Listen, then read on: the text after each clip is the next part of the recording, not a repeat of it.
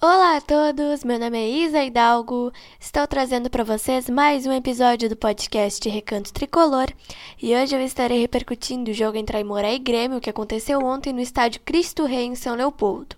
O Grêmio venceu de virada o Aimoré por 2 a 1 e além de estar falando sobre o jogo, eu estarei fazendo a projeção do próximo jogo do Grêmio no Campeonato Gaúcho, que será contra o time do Juventude no domingo, dia 13 de fevereiro, na Arena. Eu estarei falando sobre a classificação das gurias gremistas para a final da Supercopa do Brasil Feminina.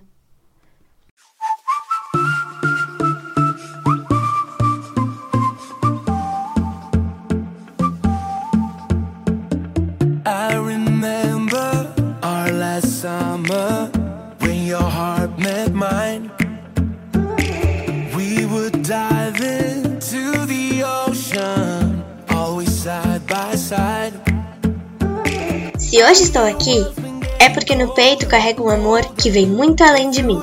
Vem do meu pai, do meu avô, está no meu coração. Um coração tricolor.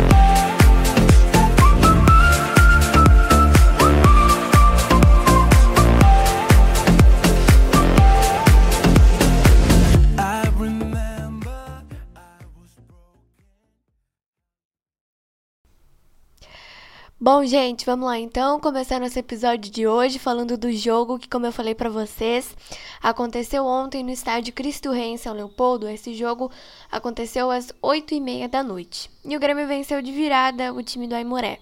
O Aimoré saiu na frente com o centroavante Wesley Pacheco. O Vidiastante empatou para o Grêmio e o Rodrigues fez o gol da virada.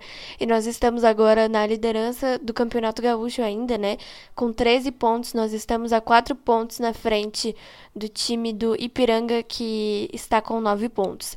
Ontem o técnico Wagner Mancini colocou uma equipe alternativa na projeção da escalação que eu fiz aqui no, na repercussão anterior. Eu tinha feito uma projeção de time titular, né? Mas ao longo dos dias se projetou que o Grêmio poderia usar uma escalação reserva e foi isso mesmo que o Mancini fez. É, ontem o Mancini colocou o Fernando Henrique e o Vijaçante, né, que são os volantes reserva, mas a atuação do Grêmio ontem foi uma atuação horrorosa. O time estava muito ruim. No primeiro tempo, principalmente, eu acho que demorou para o Grêmio tomar um gol do Aimoré, porque o time do Aimoré estava pressionando muito e o time do Grêmio estava tava dando passes errados, o goleiro Breno estava se atrapalhando muito.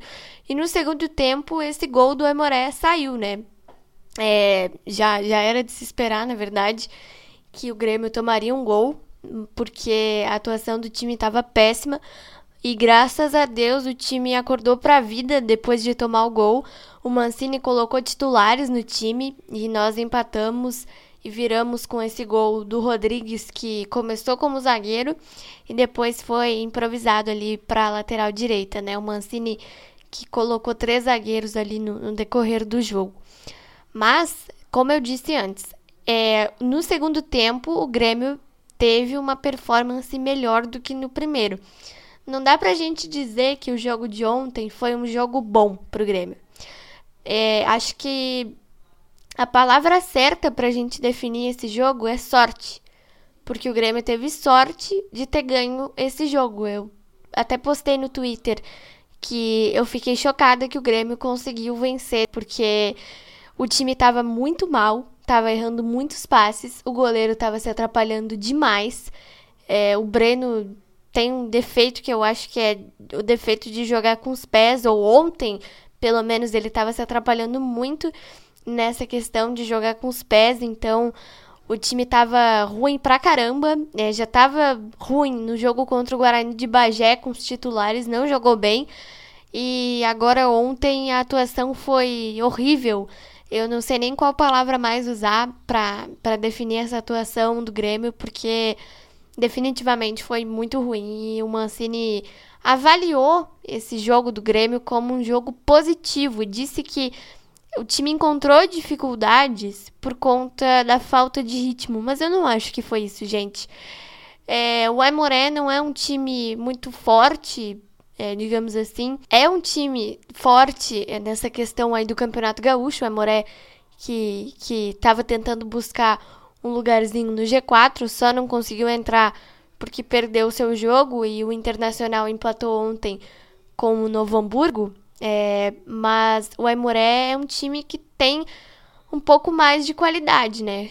É, se a gente for pegar, por exemplo, a União Frederiquense e o Guarani de Bagé que subiram, o Aimoré tem bastante qualidade em comparação a esses dois times, mas é, na minha opinião tem mais times do interior que tem mais qualidade que o Aimoré. O Ipiranga, por exemplo, que venceu o Internacional, na minha opinião, tem muito mais qualidade que, que o Aimoré.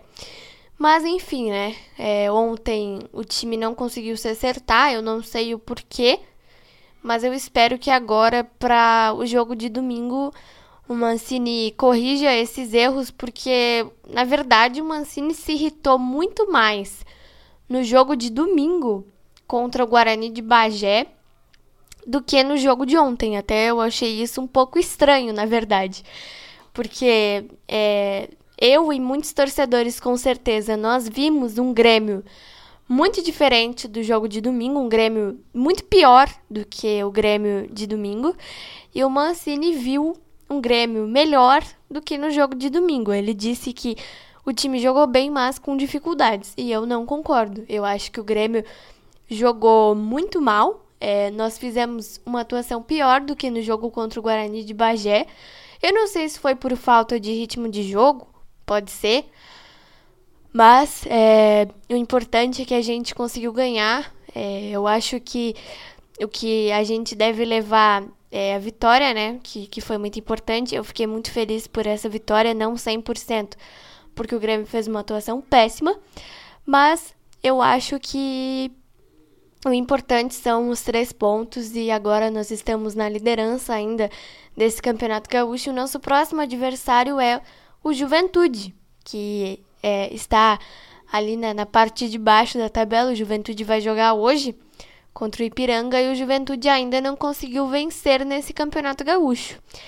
É, esse jogo contra o Ipiranga é um jogo pra gente ver, né? Pra gente acompanhar.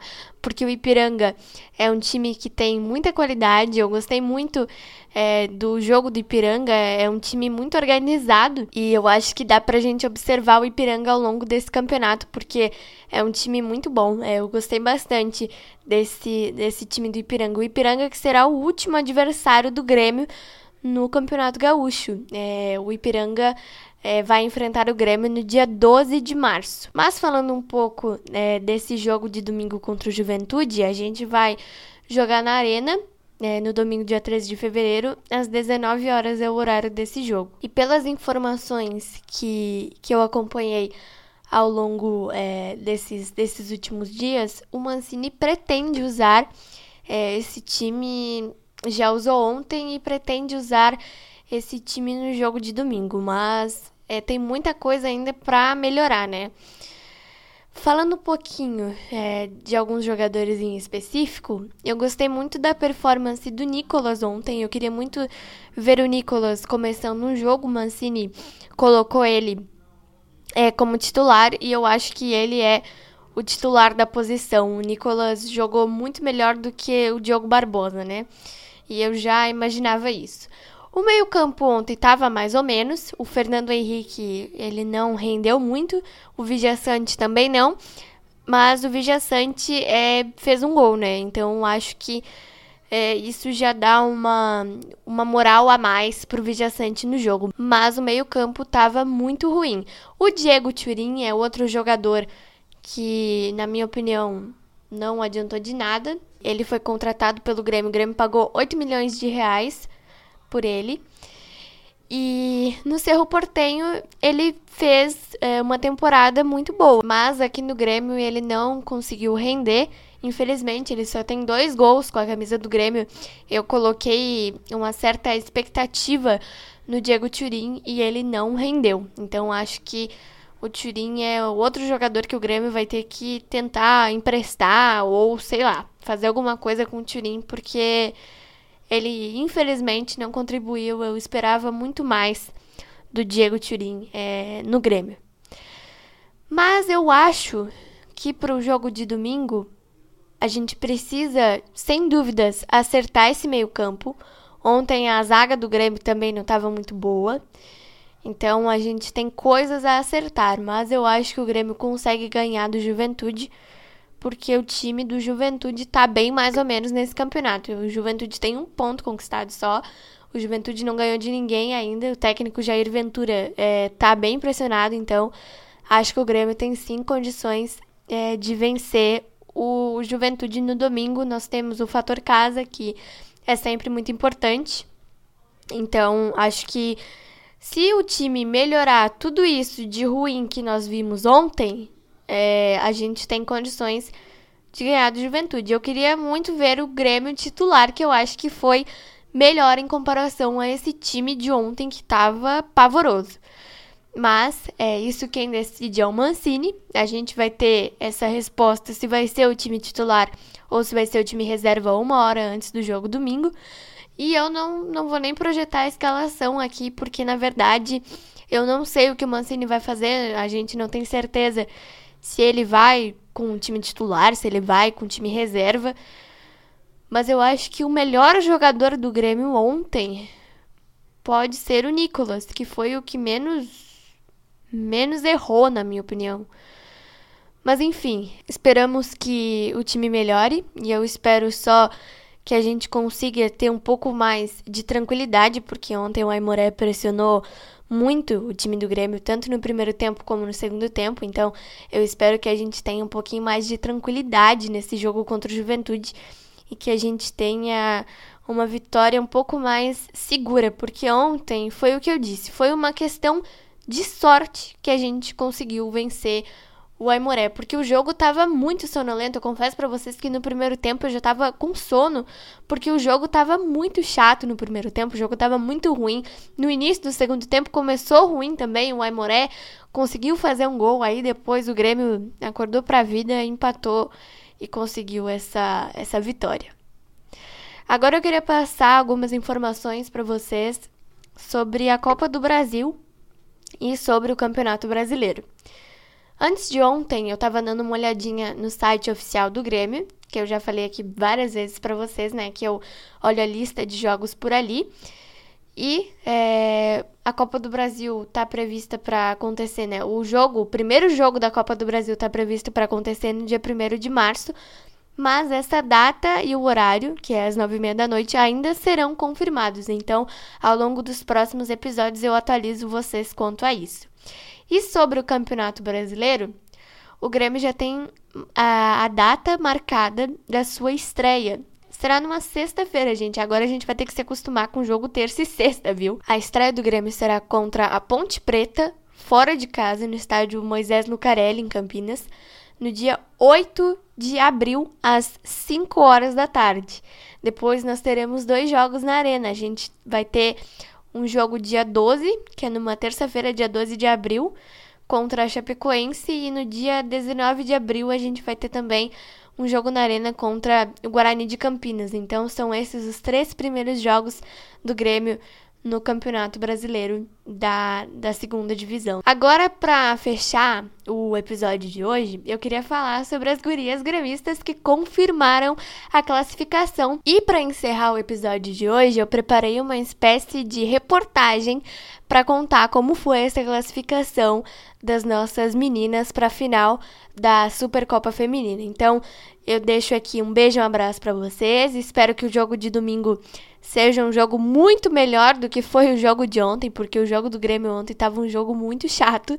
Eu vou falar para vocês que eu quase desisti de acompanhar esse jogo, porque estava muito ruim mesmo, mas pelo menos a gente conseguiu a vitória e acho que isso é fundamental, né? É sempre bom ganhar, mesmo que o jogo esteja muito ruim. Então é isso que a gente tem que levar de bom. Mas tem muita coisa para melhorar e eu espero que esse jogo seja um jogo muito melhor do que foi ontem. Até porque o Juventude também não tá muito bem nesse campeonato gaúcho. Então isso a gente tem que elevar ao nosso favor. Eu espero que o Mancini acerte esse time e que a gente conquiste a vitória com mais segurança. Vamos conferir agora como foi a classificação das gurias para a final da Supercopa Feminina.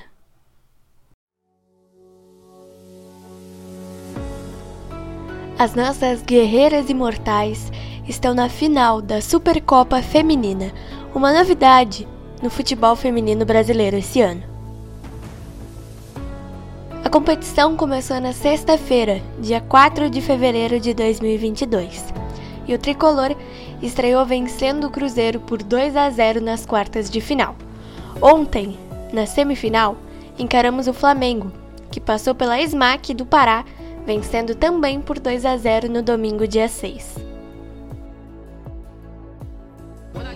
O jogo começou com uma pressão das rubro-negras, e aos 7 minutos a zagueira Cida abriu o placar para o time carioca. Gol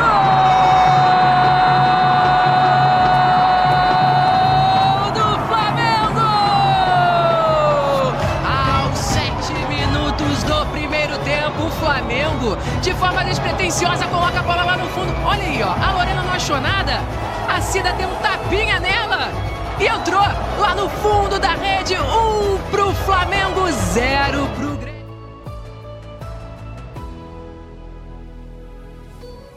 Grêmio melhorou no jogo e a lateral esquerda Jéssica Soares empatou para o tricolor gaúcho. Gol do Grêmio!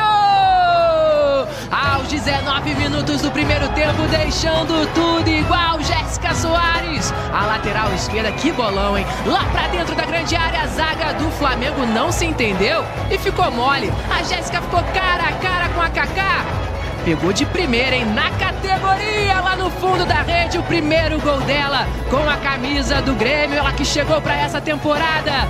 Tudo igual no Luso brasileiro, um pro Flamengo, um pro Grêmio. O jogo permaneceu empatado todo o restante do primeiro tempo. E no início do segundo tempo, o Flamengo teve um gol anulado. A partida seria decidida nos pênaltis. Nessa disputa, as quatro primeiras cobranças entraram em gol. Depois, a goleira Lorena do Grêmio brilhou, mas eu não vou contar mais nada. Eu vou deixar para Renata Silveira contar como foi essa disputa. Começa o Flamengo. Tá aí a Duda, o reforço para essa temporada de 2022, ela que atuava no São Paulo, jogadora de seleção brasileira. E a Lorena do outro lado também. Lorena mais uma vez convocada pela Pia. Duas atletas sensacionais aí para iniciar. Já autorizou o árbitro. Vai o Flamengo com a Duda, corridinha, perna direita! Gol do Flamengo! Começa as cobranças e sai na frente o Flamengo 1 a 0 acertou a Duda.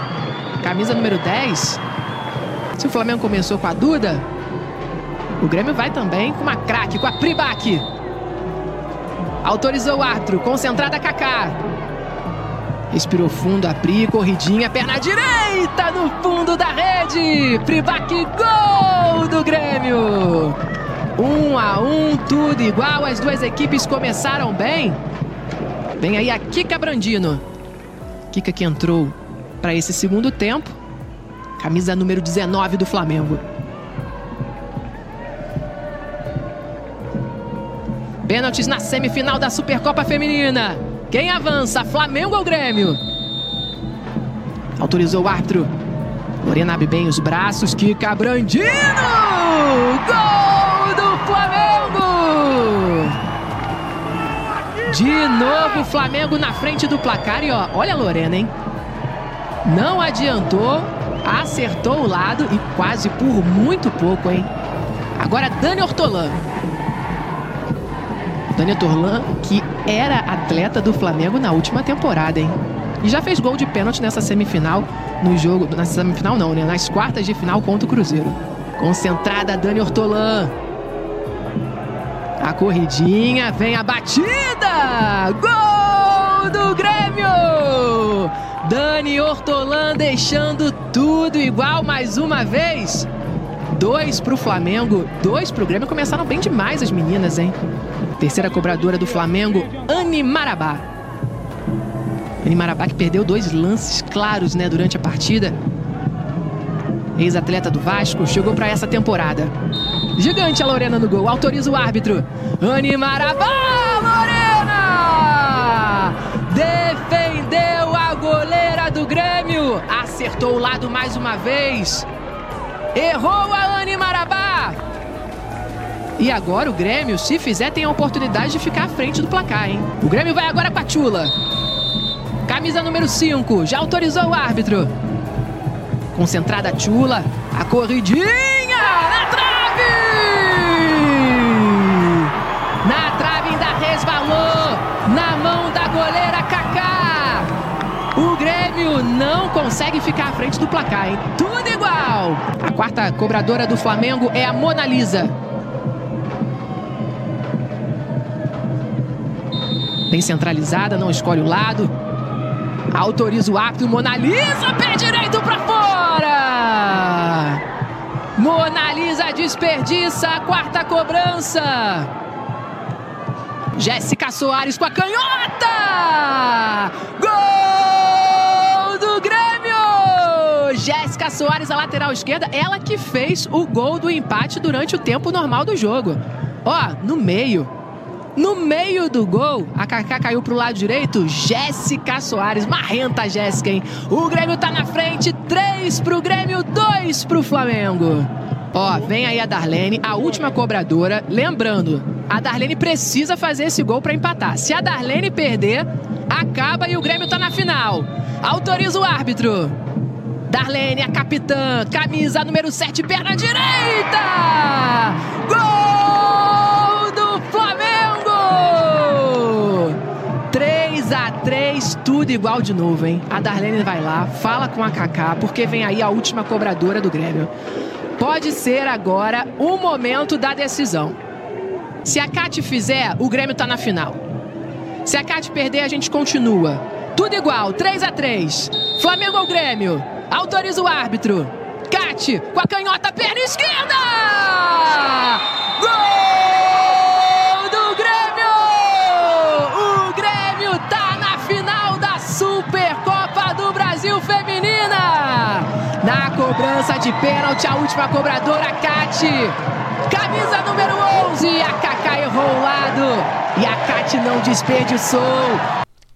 Agora, nossas gurias tricolores terão uma parada dura na final. A gente vai encarar o Corinthians, que passou pelo Real Brasília vencendo por 2 a 0.